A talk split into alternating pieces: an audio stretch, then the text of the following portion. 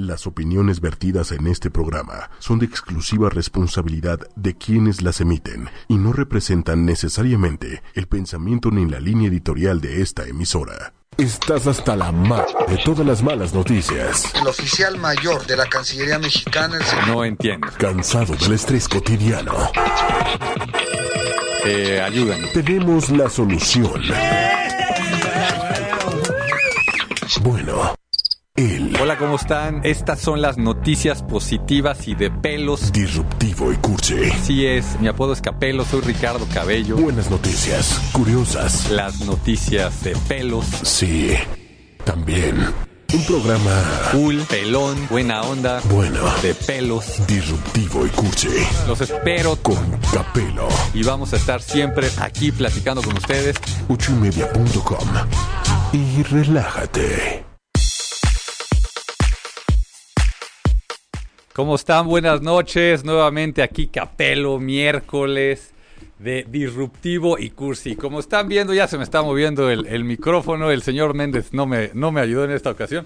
Así que, así que vamos a ver cómo le tenemos que hacer. ¿Pero se escucha bien, señor Méndez? Sí, usted siempre se escucha bien. Eso, Siempre. eso, eso. Oigan, pues ¿saben qué? Ganamos.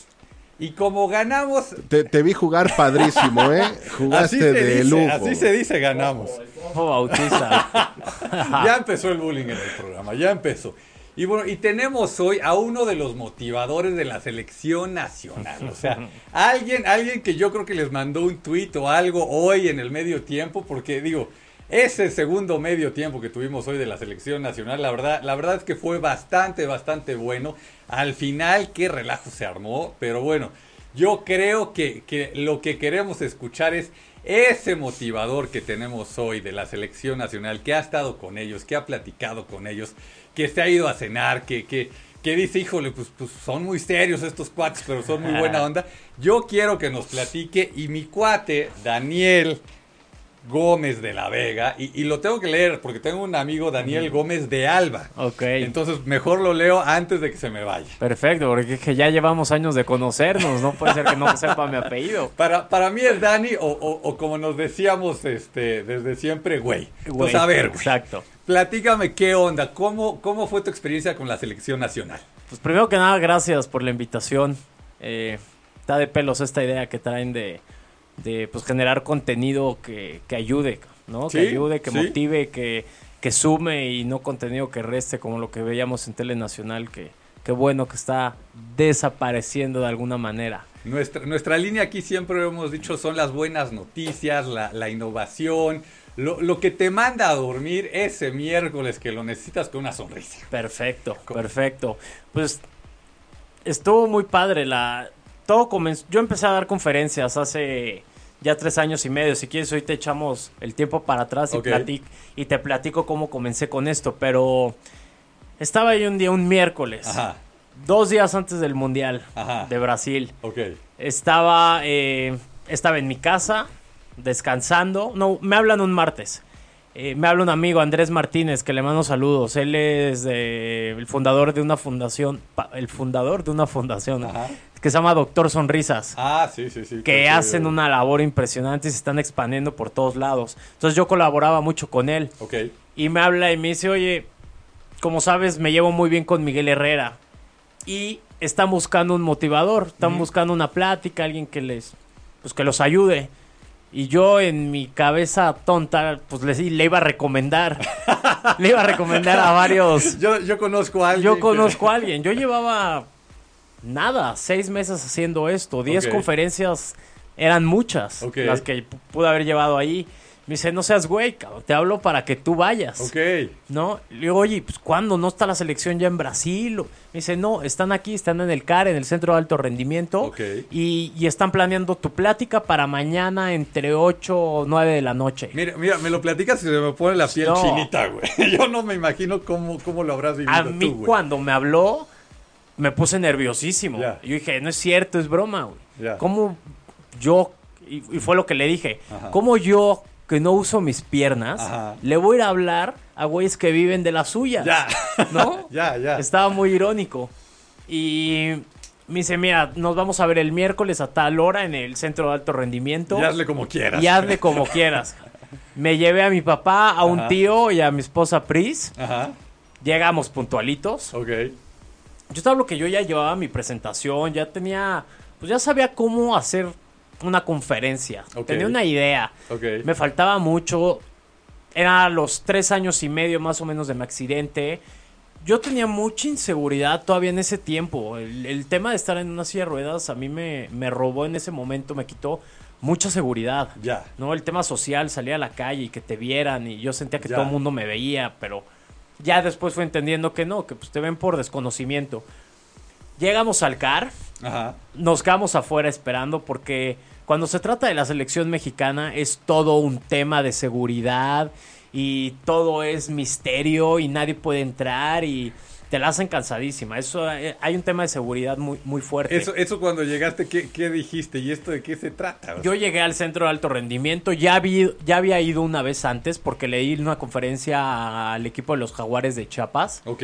eh, un super grupo, me, me fue a todo dar ahí, eh, ahí con ellos, qué bueno que este año no descendieron, lo siento por el Morelia, pero me, me cayeron muy bien, hice relación con varios de ellos y, y fue una muy buena experiencia. Así empezó el tema de darle conferencias como equipos de fútbol fue la pri- el primer contacto. Se- llego al centro de alto rendimiento. ¿Cuál es tu nombre? No, pues Daniel Gómez, vengo a una conferencia. Para no hacerte el cuento largo, esperamos como una hora, hora y media. Ya, y tú dijiste, ya me dieron aire, güey. Yo dije, ya me dio un aire. Le hablé a mi cuate con el que me había invitado. Me dice, no, van llegando del Azteca porque Ya. vienen de entrenar. Ya. Era miércoles. Ellos entrenaban. El jueves creo que tenían un entrenamiento muy leve. Y el viernes jugaban, creo que jugaban contra Israel. Fue el, el partido de despedida en el Azteca. Ok. Y volaron a Brasil. Ok. Entonces ya nos pasan, empiezo a conocer pues a los administrativos ahí, empiezo a ver las instalaciones, yo no me la creía, dije, esto es un sueño, ¿cómo fregados les voy a hablar a estos güeyes, no? ¿Qué les voy a decir? Entra el camión, empiezan a entrar, los empiezo a saludar a todos, Ajá, ajá. serios. Ajá, era lo que me comentabas hace Sí, rato, ¿no? O mira, sea, venían cansados, ya. ya era muy tarde. Les han de haber dicho, güey, les van a les va a dar una conferencia un cuate, vieron en silla de ruedas, dije, ¿qué nos va a decir este? ¿Qué nos viene a decir este cuate, no? Y los meten a un cuarto, Ajá. que es donde donde di, donde di la conferencia, un cuarto chiquitito, mucho calor. Yo estaba afuera. Miguel Herrera entra con ellos y les dice, oye, va a entrar un chavo ahorita, les va a dar una plática. Pues les pido que se comporten, que, que pongan atención. Y dije, "Puta, si les tiene que decir esto, ¿cómo, cómo, Est- se, est- estos chamacos, ¿qué cómo- onda? cómo güey? se ponen? ¿No? Y el futbolista pues es desmadroso y traen, traen buen bullying, me imagino. Y yo estaba afuera con mi papá, Pris, mi esposa, ya estaba adentro Ok. porque ella estaba en medio de todos los jugadores, porque ella le estaba cambiando a la computadora para las diapositivas. Ok, ok. En ese entonces no tenía un marcador para cambiar. No, estaba mal. Todo un show. Todo un show. Pero antes de adelantarme tanto, cuando me habla mi cuate, pues yo, yo en el momento, en ese momento de mi vida, pues estaba con muchas decisiones por tomar.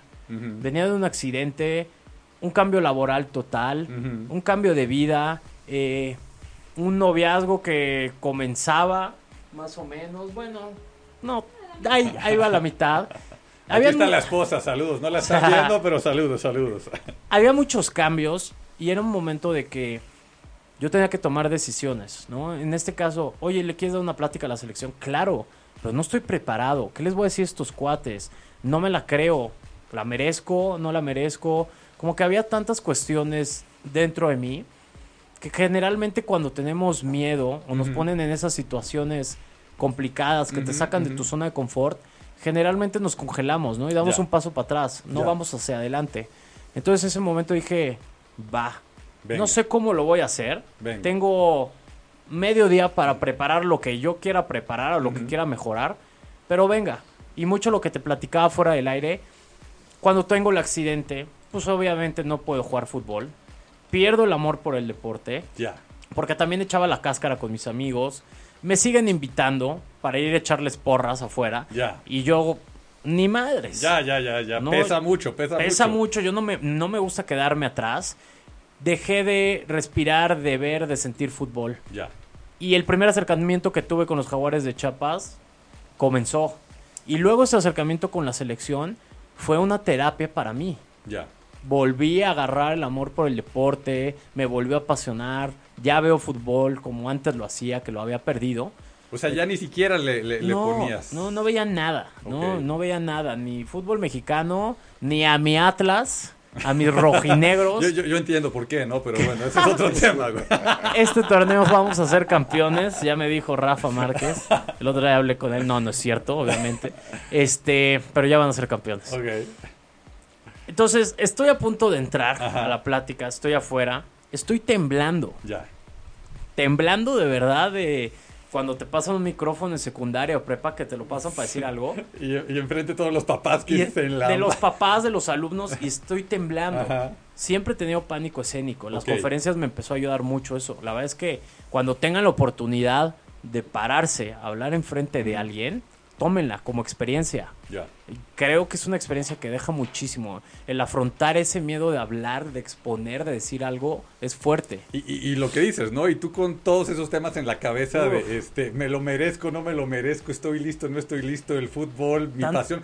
Porque aquí el chavo, eh, eh, como lo pueden ver, acapulqueño, ¿no? Entonces jugaba ahí en, la- en las canchas de campos, ¿no? Ahí fueron mis inicios. En el plan de los amates. As- por tres vidas más o menos en Acapulco, para los que ubican tres vidas, que todos. Ajá. Ahí Jorge Campos tenía tres canchas de pasto hermosas. Y ahí comenzamos. Entonces yo traía todas esas, todas esas inseguridades. Acepté el reto. Y ya cuando estaba a punto de entrar, entro, está mi papá de este lado, mi tío del lado derecho, ya están todos sentados, un cuarto muy chico. Y me suben a mí como un pedestal, como un banco, Ajá. pero de un metro por un metro. Ya. No me podía mover. A la madre. No, todavía no me puedo mover. Estoy en alto.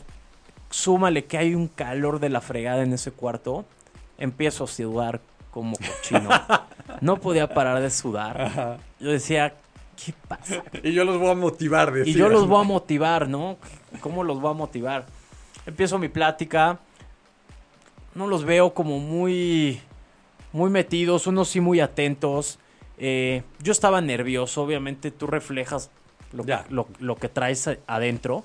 Eh, me empiezo a relajar poco a poco, me empiezo a echar un par de chistes ahí que tengo, malísimos, pero, pero algunos agarran, otros no. Ajá. Como que se empiezan a cambiar, a calmar un poco los ánimos.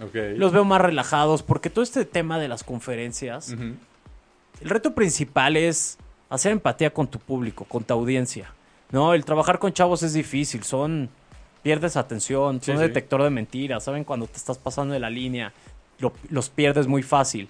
Y, y- y aparte, o sea, ¿no? Y estabas ahí con, con chavos, con la selección, que, que todos pagamos por irlos a ver. Claro. Y, y te estaban pagando a ti para que... No, no me o sea, pagaron. ah, ok, no, te pagaron en Puede esa un día ocasión. para otro y hasta yo dije, oye, si tengo que pagar yo pago, Ah, güey. ok, ok, no, yo, yo quería estar a fuerza y yo quería ver a mis ídolos. Ok. Era una oportunidad única. Era una experiencia eh, inigualable. Era un valor curricular para mi tema de conferencista.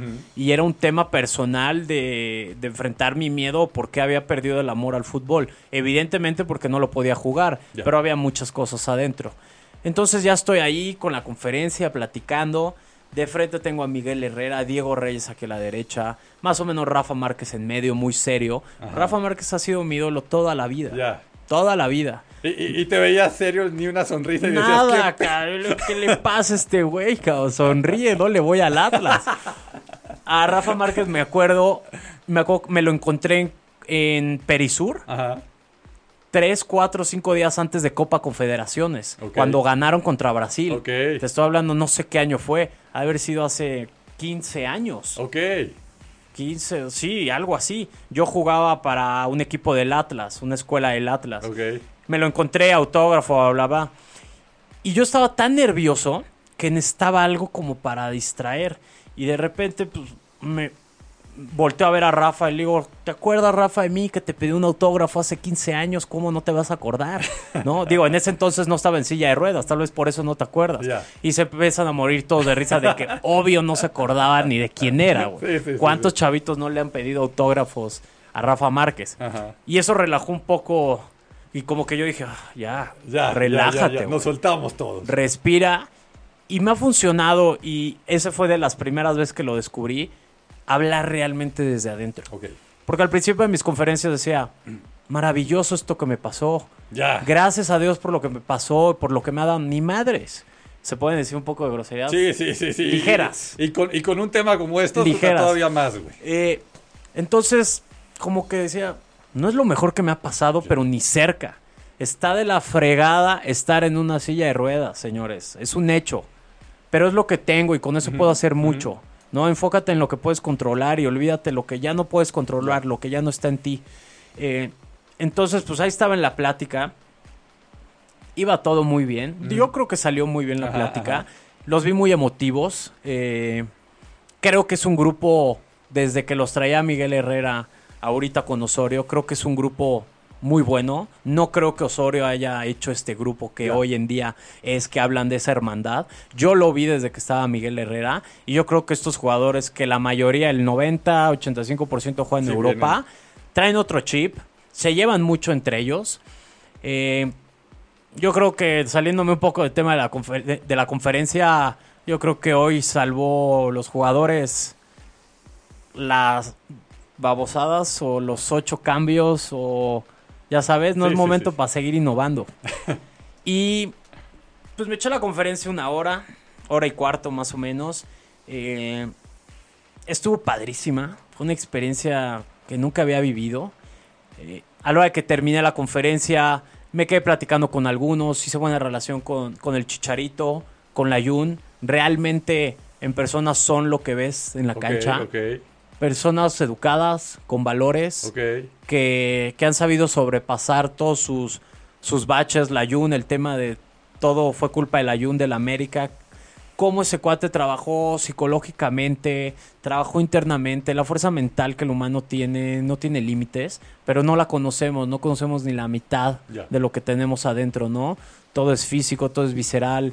Échate Mm. una clavado realmente lo que sientes y vas a y enfrenta todas esas dificultades y todas estas imperfecciones que tenemos que nos asustan y como nos asustan tanto las tenemos de un lado, ¿no? Ahí sabemos que están, pero nunca las atacamos ni las trabajamos. Y, y- y como dices, ¿no? Igual ya hasta dices, es que eso me sirve, ¿no? O sea, Claro. igual y te sirve, pero lo estás sufriendo también, ¿no? Sí, O sea, totalmente. Eh, hice buena relación con ellos, intercambiamos teléfonos, de vez en cool. cuando me escribo con ellos. Qué cool. No creas que son mis brothers que, que todo el día, este... entonces, eso, eso que dije que tú los motivaste hoy al medio tiempo no fue así, güey. No, hoy, Bueno, hoy yo no bueno. hoy yo no estaba la motivación, estaba mentando madres del partido. Estaba entre que trabajando ahí en la computadora y viendo y, y sí estaba mentando madres. Yo decía, ¿qué está pasando? ¿Cómo vamos a perder contra Nueva Zelanda o empatar? Eh, salí de ahí y, y cerré con una frase con ellos que, que me gustó mucho y, y a ellos también les gustó. Tengo el video, eh, mi papá lo grabó todo, para lo que estamos terminando por aplaudir lo baja y se pierde toda la imagen. Me Todo el sentimiento Sí, ahí me dio un coraje. volando, y ya termino y les digo, Señor, señor, saludos, saludos. no, hombre, no, no ve computadora, pero a esta hora y menos. Eh, yo ya les dije, ya les platiqué mi vida, ya les dije todo lo que hago sin mis piernas. Ahora les toca a ustedes, ¿qué van a hacer con las suyas en Brasil? A la madre. Y ay, estuvo padre. Sí, cabrón. súper cool. Poder motivar esos cuates por un segundo, por ese día, fue suficiente. O sea, fue suficiente para mí. No sé si les sirvió tanto a ellos. Para mí fue una terapia personal donde recuperé el amor por el fútbol, donde me la creí, donde dije, puedo estar con ellos y puedo estar con el Real Madrid y con quien quiera. Sí, claro. No, porque es un tema de creértela. Desde ahí nace todo. Entonces esa fue la experiencia de, de la primer plática con ellos. No, pues mis respetos, mis respetos, don Daniel. Estuvo Y muy a ver, padre. y, a ver, y, y- y creo que, que- que es un tema que, que no sé cómo, cómo preguntarlo. Tú me dijiste, pregúntame y- Sí. y, no hay bronca de nada, pero a ver, Nada. o sea, yo cuando me enteré es que Dani tuvo un accidente Sí. este, en la moto, puta, todos se nos puso este, la, la- la piel chinita, ¿no? Y luego llegaron a vendernos unos boletos que Sí, porque una, una rifa, terapia, sí. ajá, ¿no? Y los compré y se acabaron y este, y queríamos ver cómo te ayudábamos y demás, pero, pero pues sí este sentimiento de, híjole, ¿y cómo está nuestro cuate? Y le hablo, no le hablo, o sea, son, son Sí. cosas que pasan este, de, de los cuates y, y la verdad que creo que son de este tamaño a comparación de lo, de lo que viviste y lo, lo que pasaste. Platícanos un poquito cómo, cómo fue esto que pusimos por ahí de, de esta moto que, que te dio alas y, y te dio una silla de ruedas que, que está cabrón. Pues mira, antes la moto era el mo- eh, la moto era el motor de mi deporte, de lo que hacía. Y ahorita lo cambié por mis brazos. Ya. Los brazos es el instrumento que uso y mi motor es mi corazón, mi familia, mis amigos, mi esposa Priscila que, que pues no tenía tanto enfocada esa parte, era yo, yo, yo. Este accidente me dio mucha humildad. Este, fue un cambio total, fue una partida de madre. Chut. De un día, en un segundo para otro ya no puedes mover las piernas y como te contaba afuera, no voy a entrar en muchos detalles, pero el menor de mis problemas es no mover las piernas. El cuerpo se desconecta de muchas maneras y una lesión medular son muchas cosas. Cuando vean a alguien en silla de ruedas en la calle que, tiene una lesión medular, Ajá, son demasiadas cosas. Tengo que tener muchos cuidados ya. que nunca antes tuve. O sea, Cuidados no, de no- piel. No, no es nada más la escalera y No, este. y no, me exacto. para adelante y para atrás. Y para atrás. No, no, no, es un tema muy complicado. Eh, Yo creo que ya están, yo creo que ya descubrieron. Yo estoy muy de, muy de cerca ahí los, eh, los avances tecnológicos, científicos de todo esto. Eh, yo creo que ya están muy cerca o ya lo descubrieron, nada más que tarda un proceso largo en que lo saquen al mercado. Ok. Eh, pero es increíble que no exista hoy, hoy, por, hoy en día, sino que sea nada más experimentos, un trasplante, una operación, un procedimiento para hacernos caminar otra vez.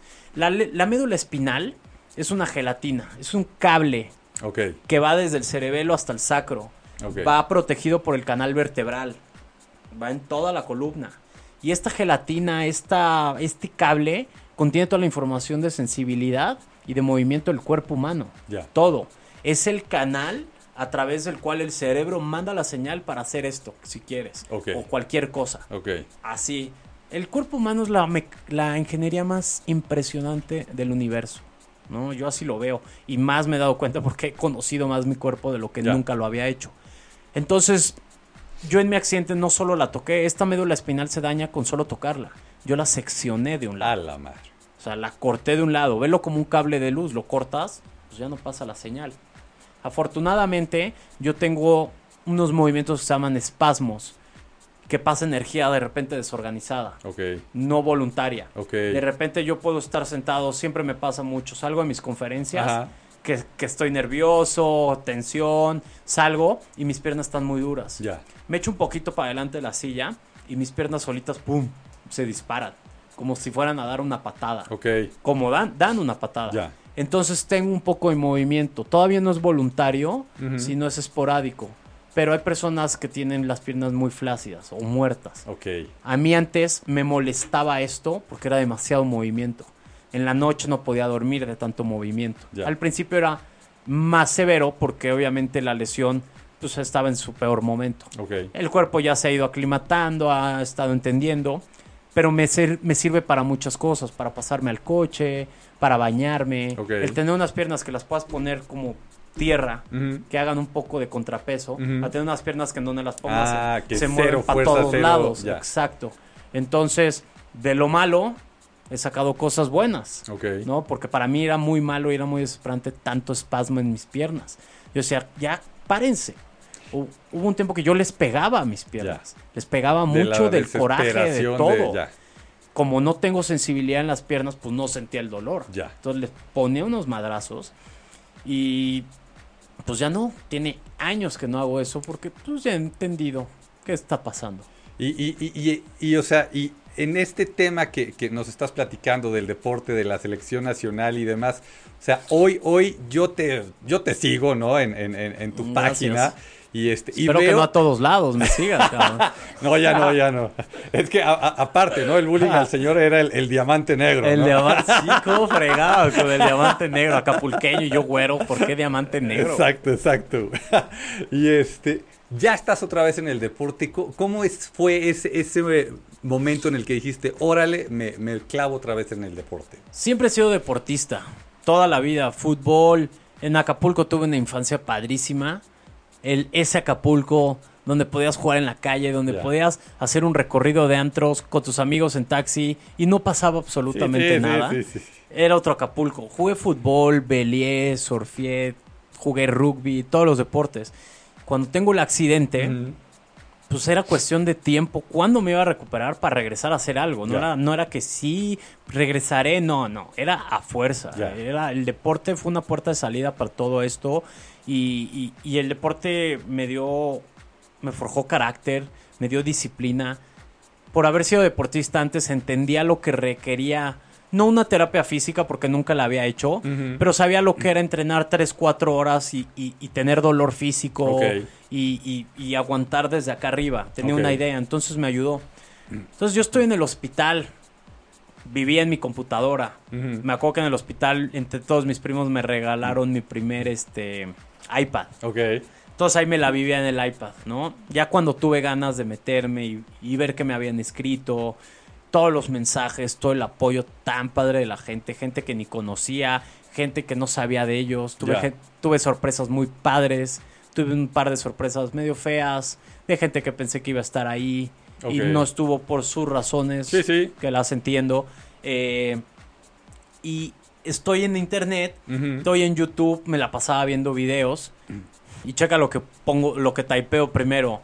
Fútbol en silla de ruedas, fútbol de parapléjicos. Cero resultados, no Ya, existe. Ya. No existe el fútbol en silla de ruedas, existe el fútbol para débiles visuales. Que es un deporte impactante ver a estos cuates. Yo los seguí de cerca en, en Río. Y sobre todo a la selección mexicana, qué talento, qué capacidad de no ver y poder controlar el balón y hacer lo que hacen Que le ponen al, al balón le ponen un ¿no? cascabel. Sí, sí, sí. y cuando van a tirar un penal o algo, Ajá. está una persona atrás del equipo como pegando un poste. Le pegan. Ok. Ah, para que tiene sepa. dos o tres golpes para que sepan. Sí, es, es- es impactante ver eso. Entonces empiezo a buscar y no veía y no veía y dije, pues fútbol ya no puedo.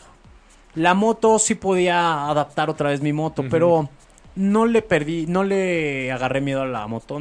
Me encanta. Es una pasión que sigo teniendo pero ya no lo podía hacer de manera competitiva, Ya. ¿no? Y soy competitivo y si me caigo me tenían que levantar y ahora cárgame la moto y súbeme acá. Eran demasiados, Ya. Shows. demasiados shows y pretextos. Siempre quise hacer un triatlón. Ok. Nunca había hecho un triatlón en mi vida. Bueno, hice un triatlón en la escuela. Nadas en la alberca, Ya. sales a rodar una cuadra Ya. y corres otra cuadra. Ya. Y me había ido bien. A mí siempre me ha chocado hacer deportes individuales o irme al gimnasio. Siempre era de algo en conjunto, fútbol, algo divertido. Sí, de, de- de estos que dices, este, yo ponerme a correr a lo loco, como para hombre, qué, ¿no? Correr me chocaba y me choca hoy en día que corro en una silla de carreras. Ajá. Eh, me choca porque es súper molesto. Entonces empiezo a ver triatlones, oye, triatlones en silla de ruedas. Y el primer resultado me sale un Ironman, Ya. que son triatlones de larga distancia. Sí, sí, sí. 4 kilómetros nadando, 180 en bici y un maratón corriendo. una locura. Una locura, estás hablando de 12 a 14 horas haciendo ejercicio. Y me sale un cuate, empiezo a ver el video, un Navy SEAL brasileño-americano que se lastimó en Panama City en la guerra, que hacía triatlones. Ok. Señor Carlos Moleda, uno de mis primeras inspiraciones para el deporte. Ok. Empiezo a ver y veo esa bici de manos que le llaman hand cycle. Ah, sí, sí, he digo, visto. ¿qué onda con eso? cabrón? Quiero una. Ajá. Empiezo a ver como nada, pues no había mucha ciencia, era todo brazos. Ajá. Ya después me enteré que había una- unas prótesis para las piernas para mantenerlas rectas. Ok. Eh, veo la silla de carreras, cómo corrían. Dije, ¿qué onda con esto? Ya lo había visto en Paralímpicos antes de mi accidente. Yo dije, ¿qué es eso? Ah, pues con eso corren. Ya. Y no me dio interés porque pues en ese entonces no estaba de este lado de la moneda. Ya. Veo que este cuate en su uniforme tiene unas cifras, unas letras C-A-F, CAF. Y yo, ¿qué es eso? Empiezo a buscar. Ajá. Y es una fundación con base en California. Ok. Se llama Challenge Athlete Foundation. Ok. Les escribo. Le escribo a este cuate, a Carlos Moleda, le escribo a la fundación. Ambos me contestan, me ponen en conjunto y me dicen, Daniel, les platico mi historia, obviamente. Me dicen, en el próximo año, tal mes, vamos a tener un campamento de para triatlón, que es de con alguna discapacidad. Ajá. Y te queremos invitar todo pagado. Neto. Yo ¿cómo? Porque aparte todo, todo esto que estás platicando a mí me suena carísimo. No tengo ni idea Ah. cuánto cueste una de esas bicicletas o, o- o uno de estos campamentos, pero todo me suena a mí caro. Mira, las bicis son caras, pero siguen siendo más caras las bicis convencionales. Ah, ok. Hay bicis convencionales de 180 mil pesos, Ya. ¿no? Y te puedes comprar una de 10 mil. Esta bici no es tan cara, la mía, hay más caras de mi tipo, pero no solo es la bici, es la silla de carreras. Ok. Porque convencional, pues solo son unos tenis. Ya. Entonces yo cada vez que viajo es pagar mi bici, la silla de carreras y todo mi equipaje. Entonces sí, sí es algo muy caro.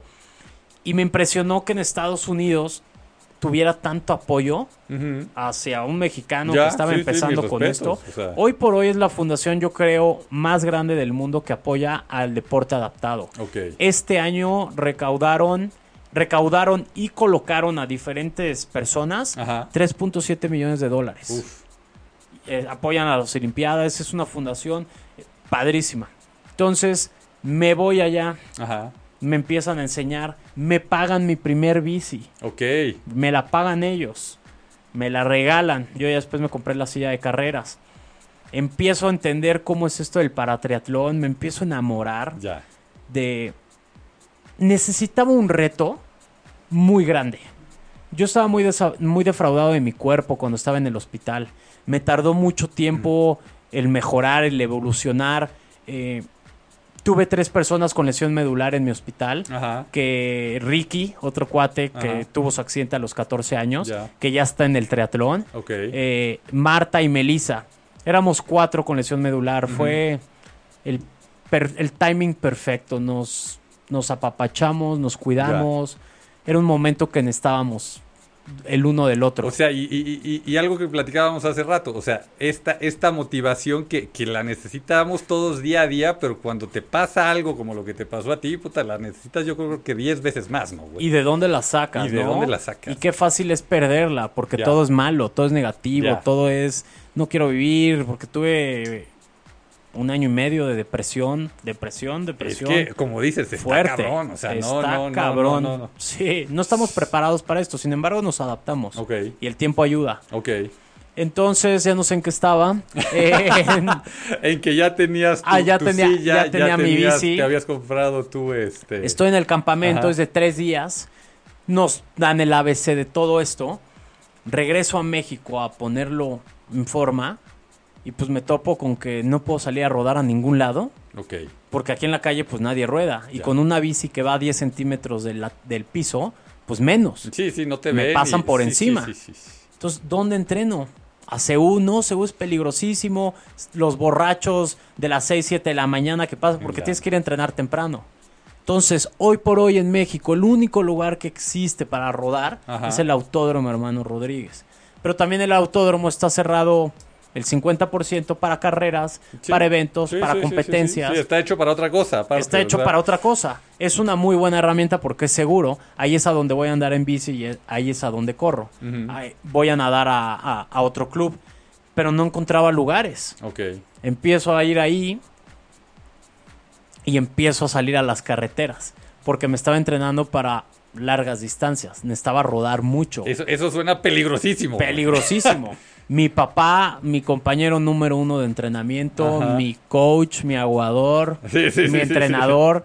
Este, muchas veces le decía a mi hermano Andy, oye, ¿me acompañas? Voy a ir a entrenar. Tengo, tengo que llevar una camioneta atrás para que me vayan cuidando. Ajá. Este, sí, ¿a qué horas pasas por mí? A las cinco y media, porque tenemos que estar allá a seis y media. No, hombre, estás loco.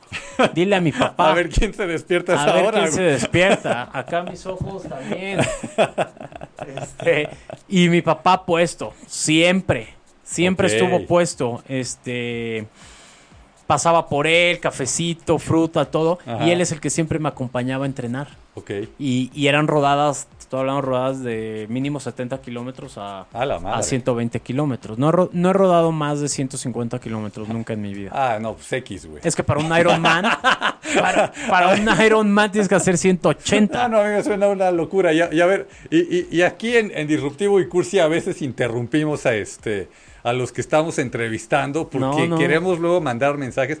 Aquí tengo enfrente al señor Méndez. El señor Méndez Sí. hace poco bueno, yo creo que ya un par de meses, se comprometió a que por lo menos en este año se iba a echar una carrera de 5 o 10 kilómetros. Ahí vamos, ahí ¿Qué, vamos. Ahí vamos. ¿Qué, le, dice. qué le puedes decir tú al señor Méndez? ¿Cómo lo puedes motivar? A ver, quiero, quiero este, escuchar a, a- a un Dani, a un, a un diamante negro aventando En este- bruto. Exacto. Yo creo que el mayor problema que tenemos todos Ajá, es esa decisión de un segundo en la mañana. ya. De que suena tu despertador, que tú en la noche dices 6, 7, a la hora que tú decidas, lo voy a poner y ya estás decidido, ¿no? Ya. Tienes tus tenis, tienes todo y a la hora que suena el despertador, es esa fracción de segundo que dices, "Mm, quiero dormir más, mejor y como que te quedas pensando, es un tema de tomar la decisión así. Ya. Es, me paro, así me ha funcionado, porque en el momento en el que empezamos a pensar más, ahí ya vale. No, o que la paras y 15 minutos, 10 minutitos más y ahorita me vuelvo a, a despertar, eso no existe.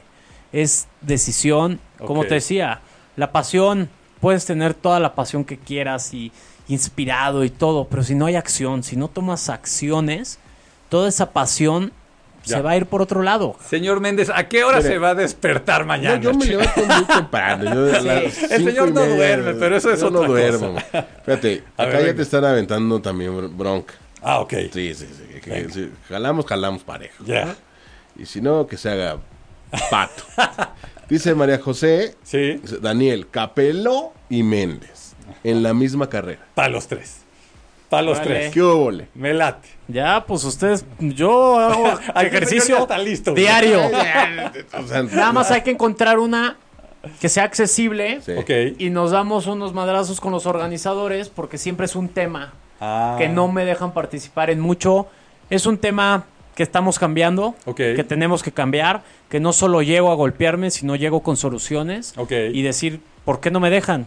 Ya. Si conozco la ruta y no veo ningún problema. Ya. Hay un temor grande cuando ven sillas de Ah. ruedas.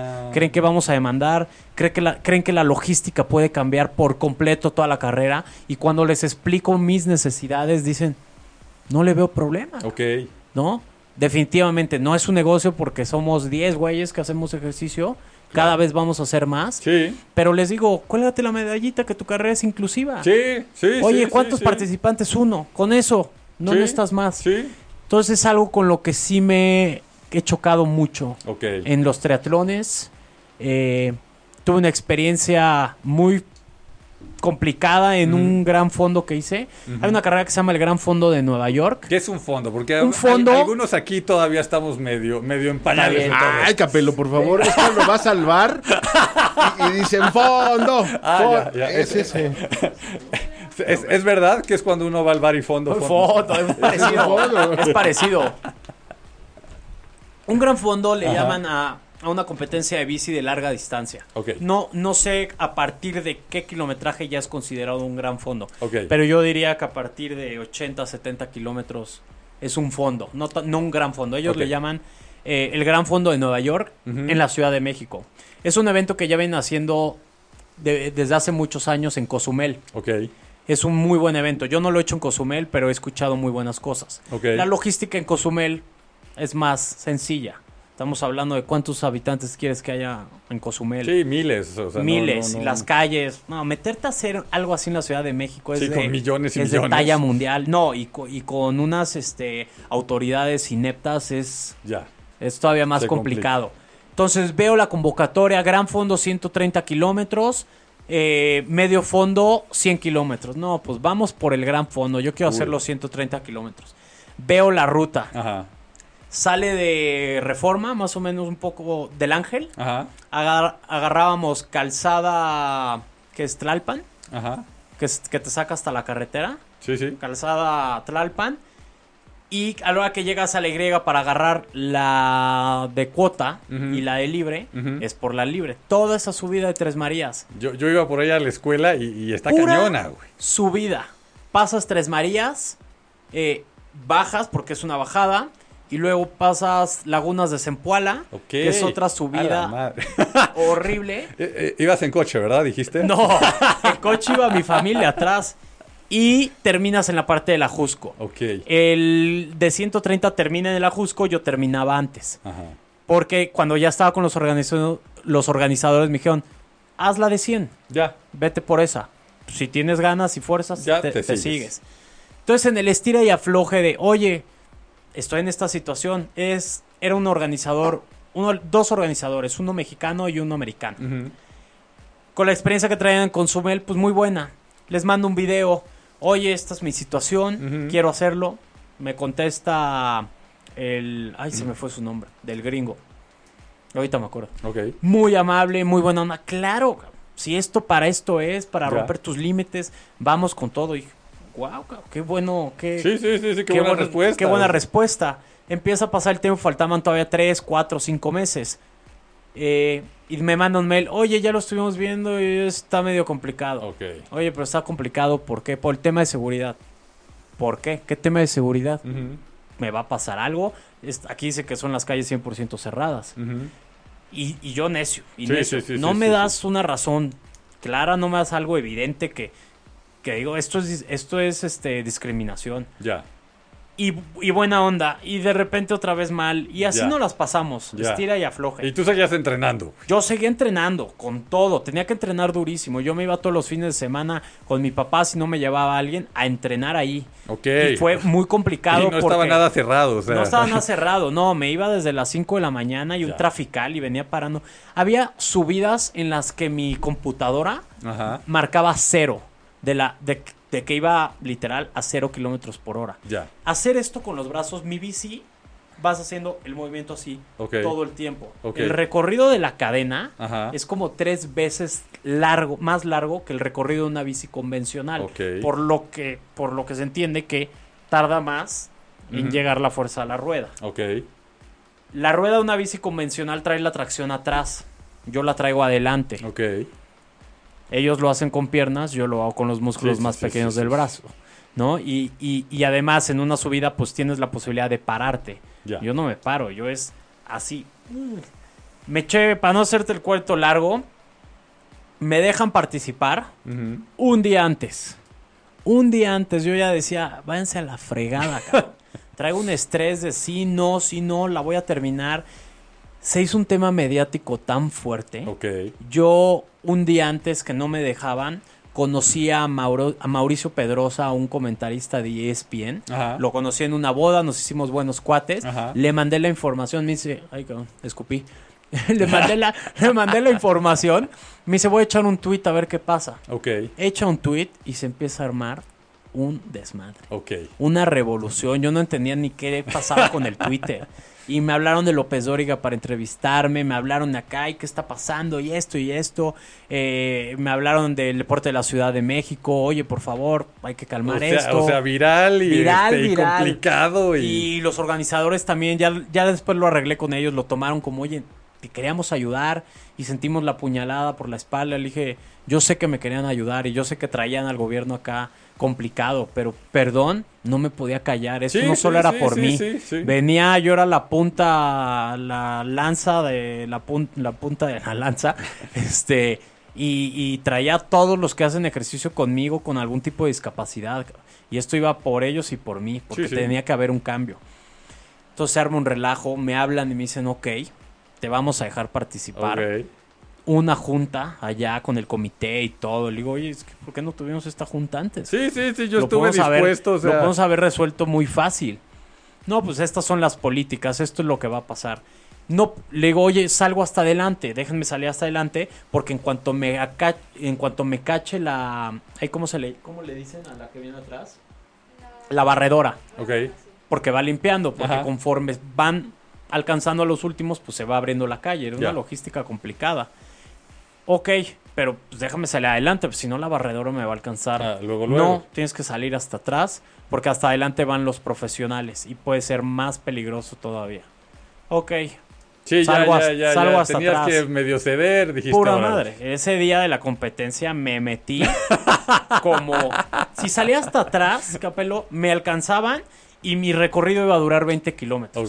¿De qué iba a servir todo el desmoder que hice? Sí, sí, Para sí, decir, sí, no, sí. pues hizo 20 kilómetros. Ya, ya, hasta se te iban a ir en contra, güey. No, No, se O me sea, iban en contra, este güey no se preparó, es un... Es, No, nomás no, hizo aquí al Dije, show y ya. íbamos, cam- íbamos estacionados el coche en reforma, ya estábamos dejando las bicis y me dice mi papá, ya hay una entrada.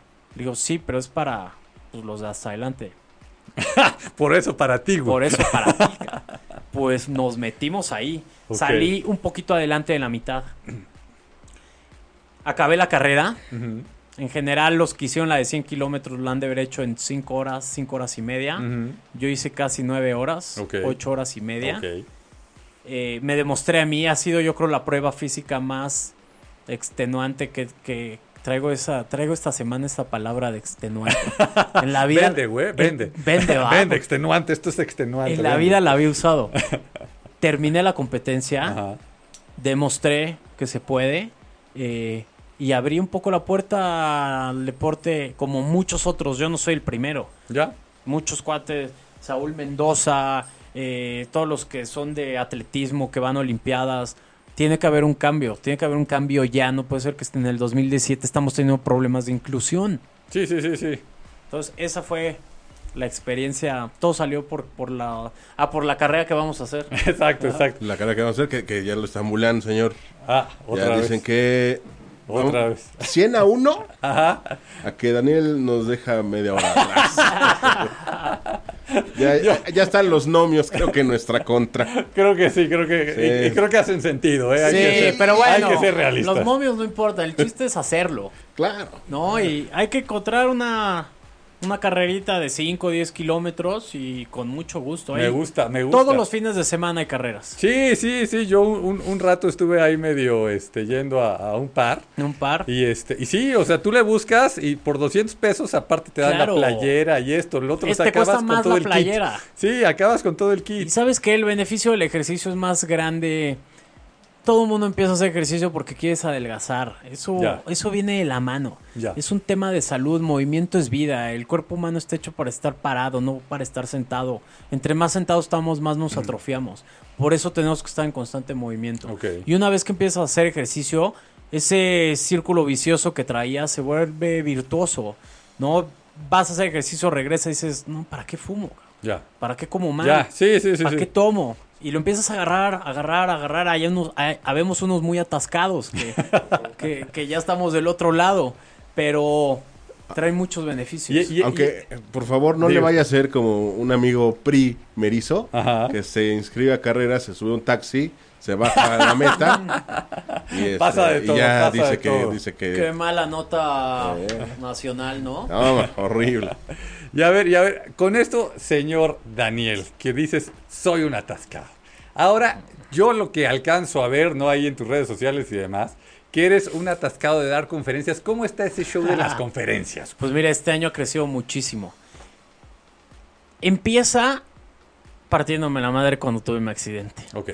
Esa, esa es la realidad. No, ahí, digo, ahí. Fue. No empezó ahí, pero empecé a decir. El tema laboral que yo ya traía Ya. no estaba a gusto, ¿no? Estaba en una zona de confort que el accidente tomó decisiones por mí que en su momento no las pude tomar. Mm. Y, y son decisiones muy pequeñas, ¿no? Son decisiones que tanto pueden impactar tu vida como decisión de te vas a cambiar de ciudad con toda tu familia, hasta una decisión de, oye, no estoy a gusto con mi novia. ¿Ya? ¿no? Hay que tomar decisiones. Viene mi accidente, yo dejo de trabajar dos años, un año y medio, porque me meto de lleno a mi terapia, a mi Ya, rehabilitación. ya. Tenía que primero invertir tiempo a mí, eh, Que te cambiara el chip, como ya que me cambiara el chip, todo estaba enfocado a caminar, caminar, caminar, caminar. Llega ese año, porque todo el mundo decía, si al año no caminas, y se complica. Ok. Yo puse todos los huevos en una canasta Sí, al año, ya. puse una meta de tiempo, no la logro y ahí bien me, me voy de Bajón, picada. De picada total. Yo creo que ese segundo año fue el peor año de todos. Ok.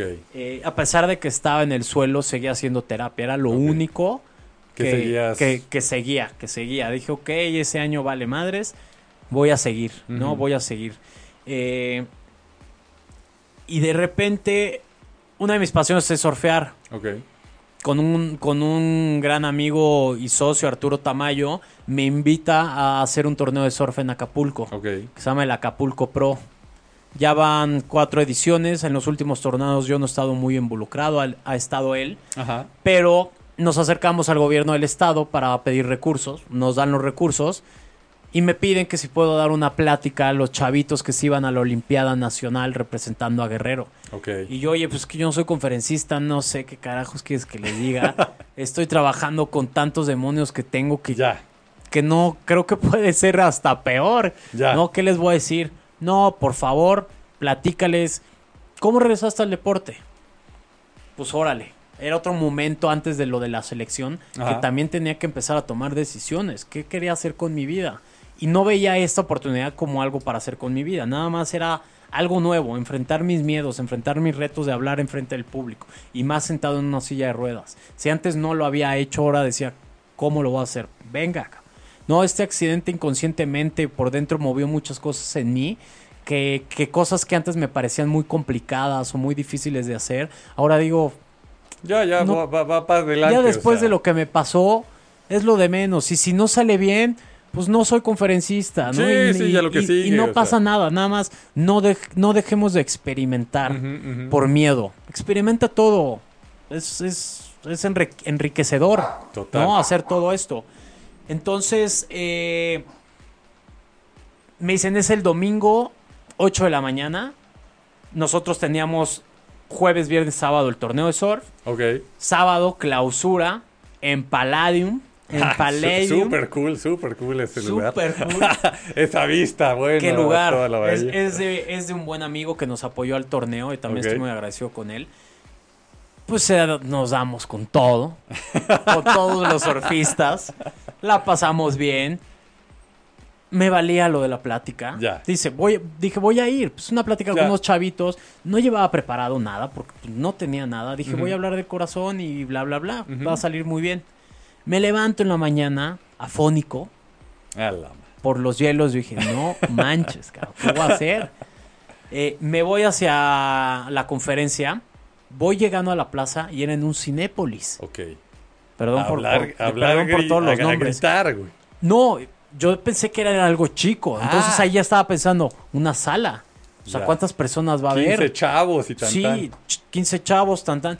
Entro, ya iba tarde. 200, 300 personas. Un sal- una sala IMAX Subas. enorme. La más grande. Y el Dani. temblando.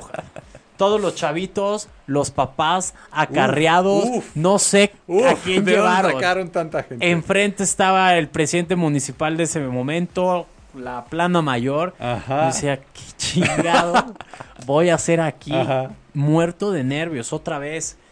Me pasan el micrófono, me presentan. Y una temblorina. Han de haber dicho, este güey aparte tiene mal de Parkinson. Ya. O sea, está en silla de ruedas y aparte tiene mal de Parkinson porque no podía parar de temblar. Digo, ¿qué hago? Respira, habla del corazón, Ujú. empieza a meter a todo tu tema, lo dominas, es Sí, tu sí, vida. sí, sí, es lo que estás viviendo. No tienes que inventar nada. ¿no? Cuando hablas de algo que es tuyo, pues es más fácil. Pero yo nunca hablaba mucho de mí porque me llegó un momento en mi accidente que fui el centro de atención de mi pequeño mundito. Ok. O Daniel, como tú dijiste hace rato, Daniel le pasó esto. Sí, sí, y sí, era sí. la noticia, ¿qué le pasó a Daniel? ¿Cómo estás? ¿Iba a alguna boda? ¿Estás bien? Yo decía, no, pregúntenme otra cosa, ya. váyanse a hacer lo suyo. No, era hasta negativo, me enojaba, no Ya. tenía la mejor actitud. eh, y dije, vamos a hablar del corazón, vamos a ver qué pasa. Ujú. Platiqué 25 minutos, media hora, me abrí de capa, platiqué cosas ahí que hoy en día no platico en mis conferencias o no las he platicado cosas realmente desde adentro del hospital, cosas Ya. Fuertes, Sí. ¿no? Y aparte eran chavitos, yo Sí, me sí, lancé a tirar con nervio, he dicho, "No, madre, ¿qué onda con la historia de este cuate? Termino y veo la respuesta de todos, se paran, aplausos, Qué cool. bajan los niños a pedirme Qué autógrafos, cool. fotos, oye, quiero foto con Daniel, este, eres mi héroe, quiero vivir mi vida como la estás viviendo tú. Dije, wow, Ya. ese, en Oh, ese oh. momento dije, quiero hacer esto. ¿Cómo- Otro chip que te cambió. güey. Todo. ¿Cómo lo voy a empezar a hacer? Ahí ya empecé a planificar, ya empecé a hacer la estructura de mi conferencia, qué temas quiero tocar. Ya. Sí, Hoy- sí, porque suena muy bien conferencia y me pongo a Claro, no, sea. no, no, es No, un ya. tema. Es- Este, traigo varios temas eh, en la mente que quiero meter o, a- o hacer otra conferencia. Creo que ya es momento de hacer otros temas. Ok. Estoy trabajando en eso y es un reto interesante. Eh, entonces ahí vi la respuesta y dije, esto es lo que quiero hacer. Quiero regresar un poco de esto. Si con esto pude lograr esto, ¿qué no podré lograr moviendo bien los sentimientos, no? Preparándola, subiéndolos, haciéndolos llorar, reír. Y pues ya llevo tres años y medio con Wow. esto. Llevo pues, alrededor de 50 conferencias. He dado conferencias, sí puedo decir marcas. Sí, ¿no? Pasa sí, nada. sí. Digo, uno fue la selección mexicana, he ido con Google, HCBC, Cemex, eh, ¿qué más? Comex. Y, y- y hoy, Fui- y hoy, perdón, y hoy si alguien te quiere contactar porque dice, oye, pues sabes que este, este chavo, este, yo necesito que a mí me cambie el chip. A él ya le cambió el chip, a mí me cambie el chip. ¿Cómo te contactan? A través de mi página, Ajá, ¿cuál- toda la es? información está en la página, es www.danielgomezdelavega.com o me pueden escribir un correo, es contacto.speaker Ujú. arroba gmail.com. En Facebook está mi fanpage, Daniel Gómez de la Vega. Daniel Gómez de la Vega. Y el Twitter es DanielGV22. Ok. Ahí viene toda la información y no solo conferencias, la gente que quiera hacer ejercicio, que esté en silla de ruedas o que no esté o como esté, que quieran de alguna forma acercarse, estoy para servirles, ¿no? La idea es, es, es cambiar este movimiento. Y como lo digo en las conferencias, no soy gurú de venir a decir qué, qué se hace y qué no se hace. Les platico mi experiencia, cómo descubrí cosas de mí que no había descubierto y cómo las descubrí a punta de golpes, Ya. que fue el accidente. Y cómo no los tienen que descubrir ustedes hasta que les llegue un momento trágico. Háganlo ahorita, salgan de, de su zona de confort y van a ver las capacidades tan padres que tienen y que no conocen. Daniel, este es el primer programa de Disruptivo y Cursi que no tocamos una sola canción. Nos, Ya fuimos, vi. nos fuimos directo. Algo de Se- Bob Marley, Se nos, bueno. se- se nos va a acabar el tiempo, entonces, ¿algún último mensaje que, que le quieras mandar a, a la gente? güey? O sea, algo, algo que digas, pues mira, este, este extra, porque digo, todo lo que nos acabas de decir, o sea, hace, hace que, que por lo menos empieces a, a voltear hacia otros horizontes, ¿no? Ahora, ahora este tema que, que tú me decías hace rato de, de tomar la decisión y hacerlo, algo que, que quieras dejar extra. Pues mira, definitivamente hace un camino estos seis años, porque ya van seis años, este 26 de junio cumplo seis años. Ok, Ha sido complicado, no te voy a mentir, ha estado de la fregada. Eh, cada vez tiene tintes de muchos colores, antes Ya. era en blanco y negro. Me casé hace siete meses, fue un logro para mí, en lo personal, padrísimo, porque no pensé que otra mujer se iba a volver a fijar en mí estando en una silla de ruedas. Toda esa seguridad. Pero en general, yo creo que no hay sustituto para el trabajo duro. O Ya. sea, Ya. no hay sustituto para eso. ¿Quieres algo? ¿Realmente lo quieres? Búscalo. Ok. Lúchalo con todo. Yo he querido muchas cosas y las he buscado a, Ya, a ratitos. a medias tintas. Eso no funciona. Eso nada más te frustra. ¿Quieres algo? Vete de hocico por él, ¿no? Quita el freno de mano que traes. Podemos pasar una vida entera y llegas a los 75, 80 años y dices, esta es la vida que quise vivir. Ya. No. El peor miedo no es a morir, es a voltear a decir, ya no tengo tiempo Ya, y ya fue. de hacer esto, esto, esto. Si hoy tienen la oportunidad de hacer cosas diferentes, sálganse de su rutina. Váyanse un viaje, no te tienes que ir a Europa. cabrón. Vete a Valle de Bravo, ve- Ujú, vete a ujú. conocer algo que no has conocido aquí. México es hermoso. Sí, sí. Ve a surfear. Se lo recomiendo, señores. Es la experiencia más padre. Dejas todo, todos los problemas se quedan en la playa. Y, y tus cinco sentidos están al máximo adentro. Sí. Porque tienes que estar con todo. Sí. Es un deporte. El tirarte una ola parado, acostado, de manos, es una sensación única. Pues Daniel, mil, mil gracias otra vez. Señor Méndez, ¿con qué se queda usted de, de- de esta plática? No, pues eh, primero preocupado por el maratón. No, No, la verdad, Definitivo. eh, felicidades. Y, y yo creo que la primer conferencia que tuvo que enfrentar y, y- y- y- y vencer fue justamente la que mencionó, con tus propios demonios. Ya, Sí. está acá. Sí, fue, buen, fue buena experiencia. Gracias por la invitación. Pues mil, mil Espero gracias. a venir. Sí, pero por supuesto, este, para, para que nos bulees de que nos diste este, dos vueltas en lo que nosotros corríamos una. ¿Sabes qué? En la corrida yo sí tengo muchísima ventaja sobre ustedes. ok, Porque soy mucho más rápido. En la bici, este. Estaríamos parejos. En la nadada también. Bueno, en la nadada nado, nado fuerte. ok. Pero los dejo salir antes. Me late. Yo Me hago late. 10 y ustedes hacen 5. No. Me late, me late. Señores, señoras, niños, niñas, todos, mil, mil gracias No sé nuevamente. Esto fue Disruptivo y Cursi con Capelo, el señor Méndez y nuestro brother Daniel. Un abrazo, gracias. Si te perdiste de algo o quieres volver a escuchar todo el programa, está disponible con su blog en ochoymedia.com. Y encuentra todos nuestros podcasts de todos nuestros programas en iTunes y Tuning Radio. Todos los programas de ochoymedia.com en la palma de tu mano.